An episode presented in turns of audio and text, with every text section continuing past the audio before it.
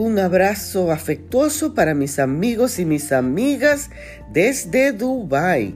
Quiero meditar en el primer libro de Samuel, el capítulo 18 y el verso 14 que dice, y se conducía con prudencia en todos sus asuntos y el Señor estaba con él.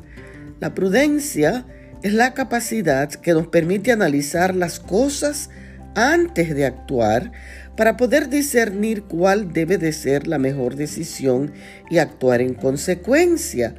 Algunos de nosotros a la hora de tomar decisiones en nuestras vidas permitimos que las emociones tomen control de nuestra mente y sean las que tengan la palabra final al momento de actuar.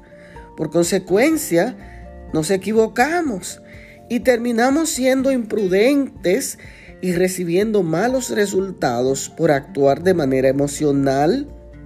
Así que el versículo de hoy, hablando de David antes de ser rey y siendo odiado por el rey Saúl, dice que actuaba con prudencia y que Dios estaba con él, porque los prudentes reciben el favor de Dios.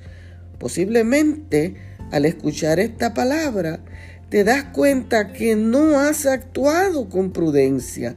Quiero invitarte hoy a que comiences a incorporar la prudencia y hacerla parte de tu vida y verás la mano de Dios conducir tu destino y el Señor estará contigo.